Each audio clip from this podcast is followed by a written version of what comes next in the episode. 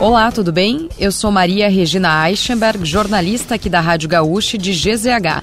Não conseguiu acompanhar as principais notícias de hoje, quinta-feira, 8 de fevereiro ou das últimas horas? Eu vou trazer aqui para ti antes que o dia acabe. Nosso resumo diário de notícias do fim da tarde.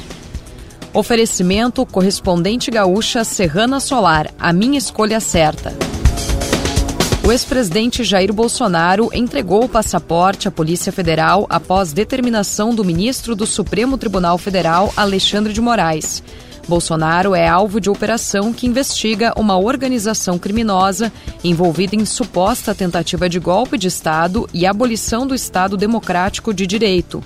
A PF acredita que o ex-presidente teve participação direta na edição da minuta golpista que circulou entre os aliados após o segundo turno das eleições de 2022.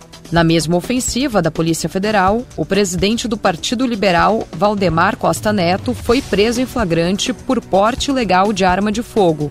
A arma encontrada no endereço estava com a documentação vencida e registrada no nome do filho do político.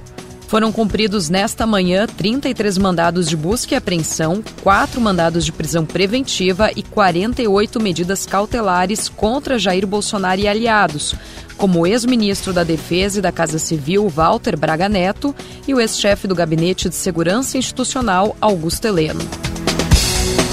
O Teresópolis Tênis Clube de Porto Alegre irá a leilão por 18 milhões de reais após ter insolvência declarada pela Justiça. O tradicional clube, fundado em 1944, enfrentou uma crise financeira nos últimos anos e não tem capacidade de pagar as dívidas, estimadas em 9 milhões de reais. Entre as décadas de 1970 e 2000, os bailes de carnaval do Teresópolis reuniram milhares de pessoas.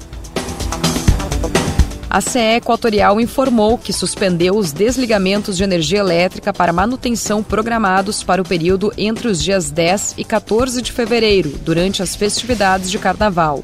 A concessionária informou que foram realizadas ações de avaliação prévia e manutenção, além de podas e limpezas de vegetações próximas à rede elétrica. De acordo com a empresa, o intuito do trabalho é amenizar eventuais ocorrências de falta de luz. A plataforma de streaming Amazon Prime anunciou um reajuste de preços no Brasil. Segundo a empresa, o plano mensal da assinatura do serviço vai aumentar de R$ 14,90 para R$ 19,90. A atualização automática do valor acontecerá no dia 8 de março. Até o dia 7 do próximo mês, os clientes podem mudar a assinatura para o plano anual e garantir o preço atual por mais um ano, com 33% de desconto. E para fechar o nosso resumo de notícias, antes que o dia acabe, tem a previsão para amanhã. O clima segue ensolarado nesta sexta-feira em todo o Rio Grande do Sul. Em Porto Alegre, mínima de 23 e máxima de 36 graus. Pode ter pancadas de chuva entre a tarde e a noite nas regiões norte, centro-oeste e das missões. Se quiser saber mais sobre algum desses assuntos e muitos outros, além dos nossos colunistas, áudios e vídeos, é só acessar gzh.com.br ou o aplicativo de GZH.